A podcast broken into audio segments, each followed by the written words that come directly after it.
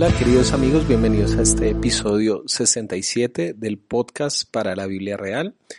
Eh, estoy muy agradecido por todas las personas que han, se han comunicado conmigo para agradecerme por los podcasts y dar nuevas preguntas, ideas, retroalimentaciones.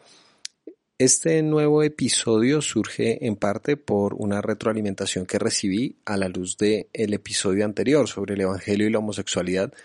Y es una pregunta que, que todos, de una u otra forma, que somos honestos, que no queremos ser legalistas o religiosos y por otro lado que hay cosas que de pronto dentro de la interpretación bíblica no vamos como con la línea tan progresista en estos aspectos.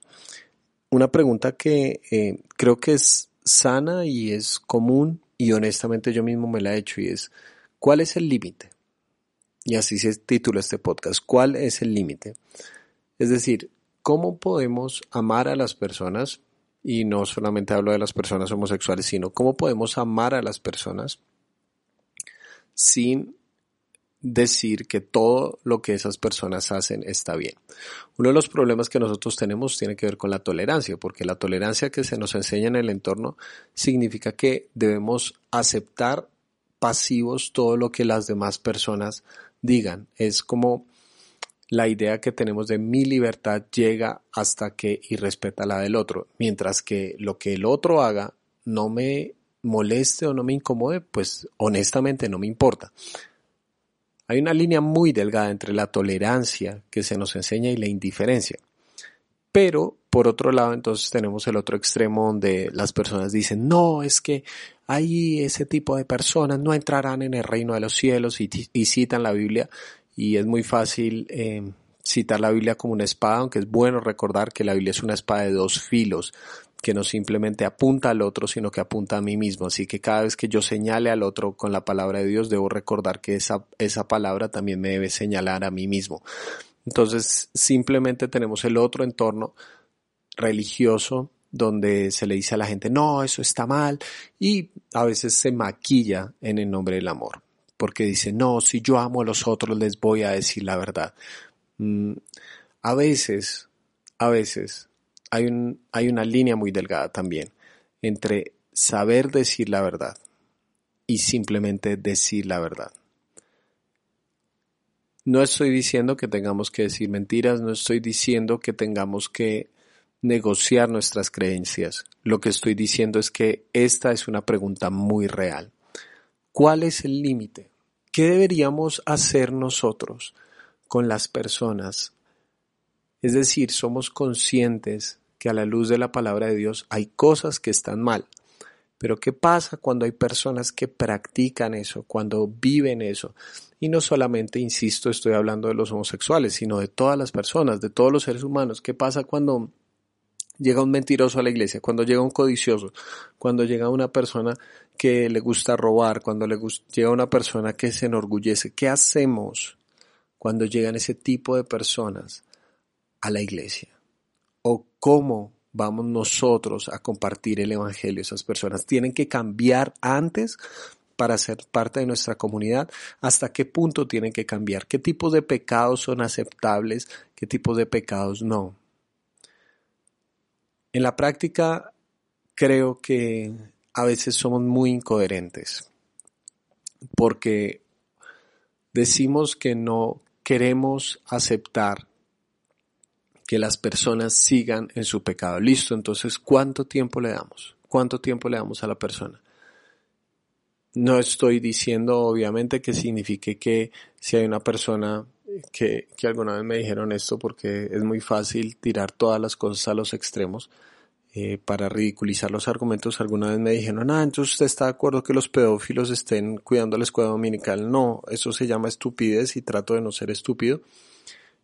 Pero lo que tratamos de hacer es pensar entonces cómo podemos servir como comunidad a las personas que están luchando con la crudeza del día a día, a los padres que siguen tratando de dilucidar cómo ser padres de un hijo adolescente, cómo podemos ayudar a ese muchacho que sigue cayendo en las garras de las drogas, cómo podemos ayudar a esa pareja que sigue viviendo en unión libre y aunque nosotros pensamos que lo mejor es que puedan unirse en matrimonio y qué hacemos mientras tanto y un largo etcétera porque si bien es cierto que nosotros predicamos la santidad de Dios la realidad es que todos seguimos siendo pecadores, la realidad es que todos seguimos estando rotos.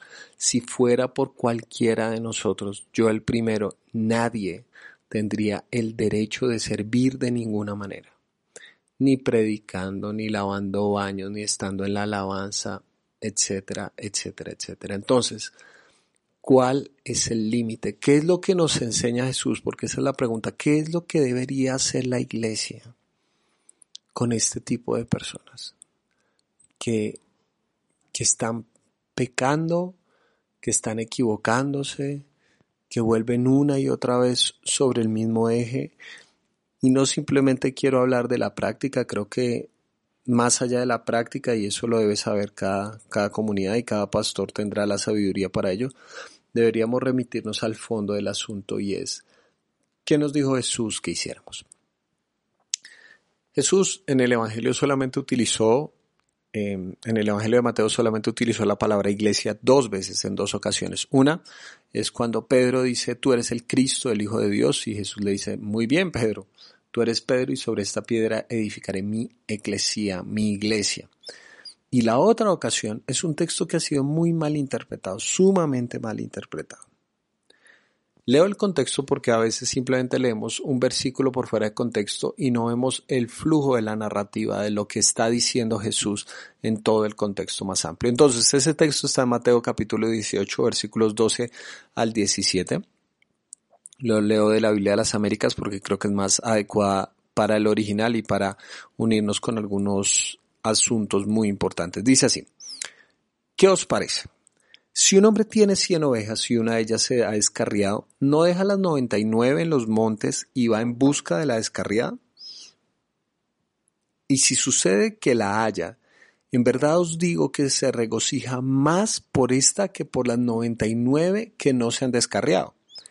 Así no es la voluntad de Dios, vuestro Padre, que está en los cielos, que se pierda uno de estos pequeñitos. ¿Cuáles pequeñitos? Las ovejas que se han descarriado. Y Jesús está conectando con la idea anterior. Y si tu hermano peca, algunos manuscritos dicen si peca contra ti, ve y repréndelo a solas. Si te escucha, has ganado a tu hermano. Pero si no te escucha, lleva contigo a uno o dos más, para que toda palabra sea confirmada por boca de dos o tres testigos.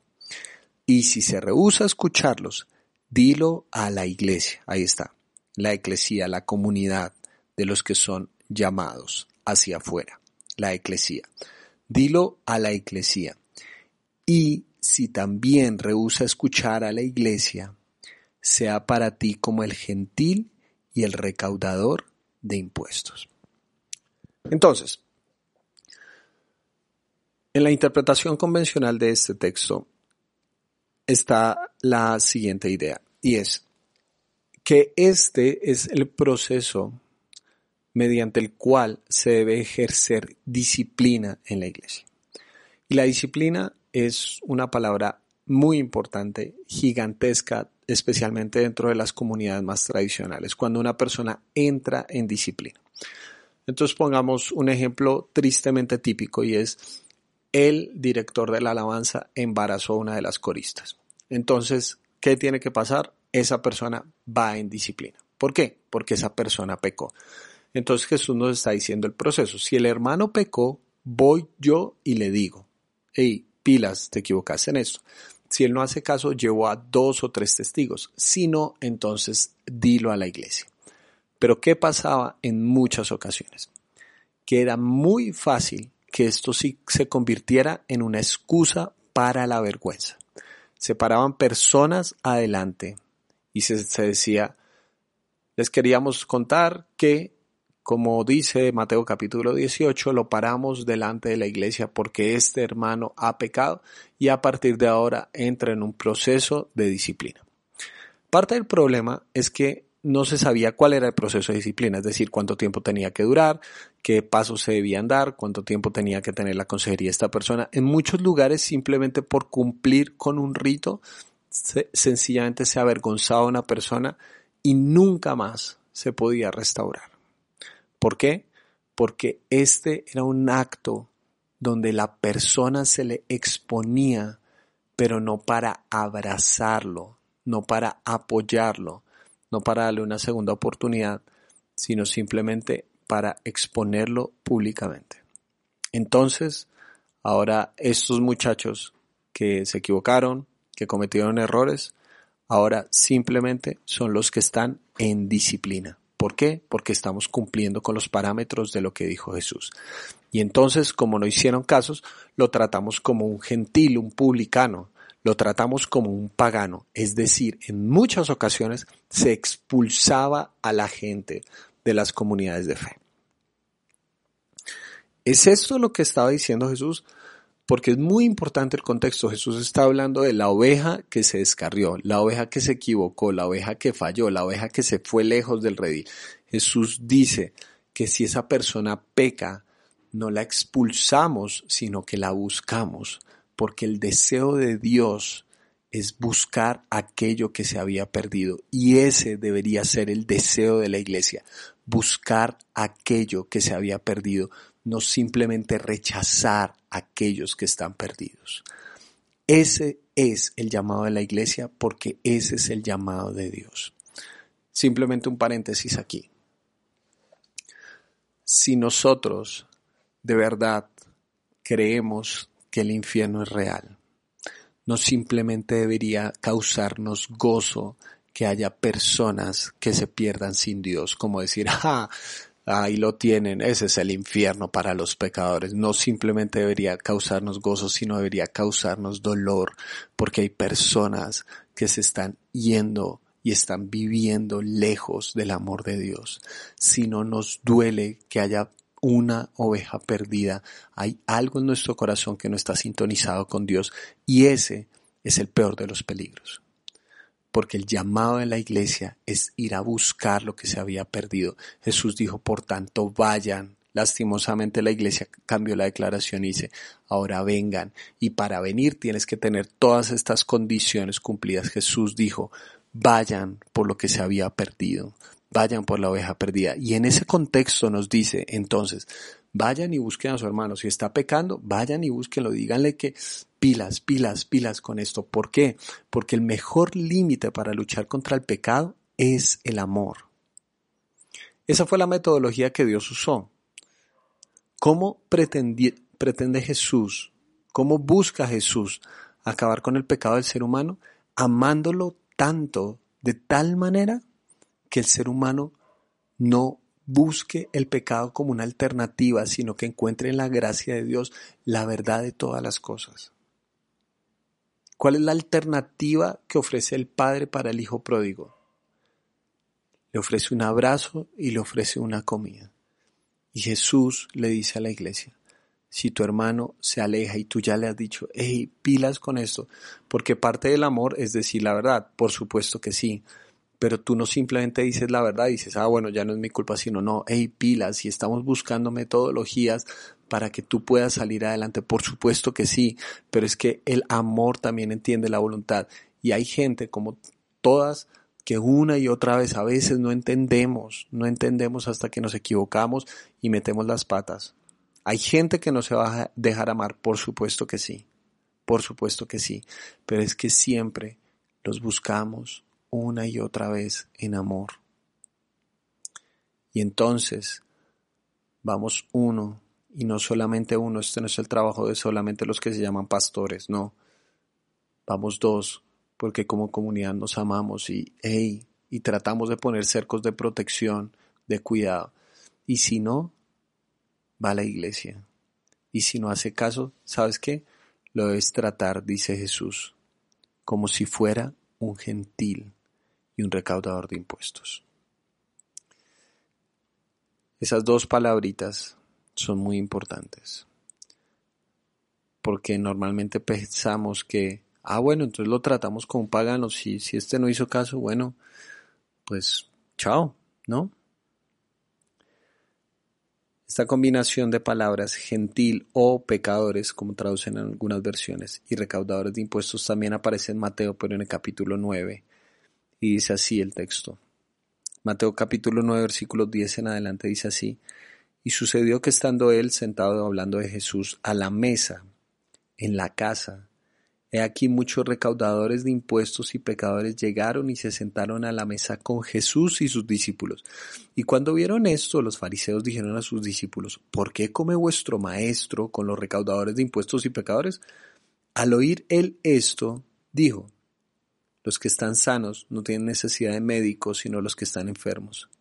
Mas id y aprended lo que significa misericordia quiero y no sacrificio, porque no he venido a llamar justos, sino a pecadores. ¿Cómo se trata a un pecador y a un recaudador de impuestos? En la mesa. Porque en la mesa hay sanidad, porque en la mesa hay restauración, porque la mesa es el lugar de intimidad y de relación. Jesús decidió tratar a los pecadores y los recaudadores de impuestos con amor. Y para nosotros ese par de palabras, pues sí, sí, uy, no, muy teso, sí, era Jesús en sus tiempos y todo. Y no tenemos un equivalente en la mente. Los recaudadores de impuestos eran como los políticos de la época, gente que era parte de su propio pueblo y robaba a su pueblo y le hacía daño, ¿sí? Y, y los pecadores, contrástelo por el otro lado. Yo no sé, imagínese no sé, un, un, travesti de los barrios de prostitución de las ciudades, no sé, imagina el, el, homosexual, para muchos el pecador más grande es el homosexual, no sé, imagínense que Jesús está sentado en un lugar comiendo con el político más corrupto que se les venga a la mente y al mismo tiempo hay unas cuantas strippers y transexuales a su alrededor. ¿Cuál es la primera reacción que tú tendrías honestamente? Tú no tendrías como, ah, Jesús les está mostrando amor, sí o no, que lo primero que dirías es, ah, ¿y por qué Jesús está andando con esas personas? Porque tenemos ese chip metido en nuestra mente y es muy fácil juzgar por el exterior y hacernos las preguntas de los fariseos, ¿por qué come con ellos? Y la respuesta, ¿sabes cuál es? Porque vino a buscar lo que se había perdido porque hay una diferencia entre reputación e integridad. La reputación es lo que la gente piensa de nosotros. La integridad es lo que Dios piensa acerca de nosotros. La reputación de Jesús ante los fariseos era terriblemente mala. Pero ¿qué pensaba el Padre acerca de Jesús? Este es mi Hijo amado y en Él estoy muy complacido porque la integridad no se negocia cuando se entra a la oscuridad, sino que es luz aún en medio de la oscuridad. Que si nos critican, nos critiquen por ser como Jesús. Que vamos a esos lugares de oscuridad sabiendo que somos luz. Yo tengo una teoría y es que si la religión critica a nuestra comunidad, algo estamos haciendo bien. Si nos critican por recibir a los pecadores, algo estamos haciendo bien. Porque Jesús no negoció la verdad, sino que fue con la verdad a esos lugares para darles esperanza y amor. ¿Cuál es el límite? El límite es amarlos como Jesús los amó. Más allá de eso, no sé qué más podemos decir. Porque Jesús trató a los pecadores en la mesa y nos sigue tratando así. Nos sigue tratando de esa manera porque la iglesia debe ser una comunidad de gracia, no simplemente debe ser un juzgado. La iglesia debe ser una comunidad de gracia que abrace al pecador. Hay personas que van a decir no recibir este amor. Parte del amor está bien, es dejarlos ir. Parte del amor es respetar la libertad de las personas. Pero mientras esté en nuestras manos, amemos como Jesús amó. Ese es el límite que Él ha decidido establecer con cada uno de nosotros. Ir a la mesa, porque en la mesa encontramos verdadera sanidad y oportunidad de transformación. Espero entonces que ese sea nuestro límite. ¿Cuál es nuestro límite? Amar como Jesús amó. Te mando un gran abrazo.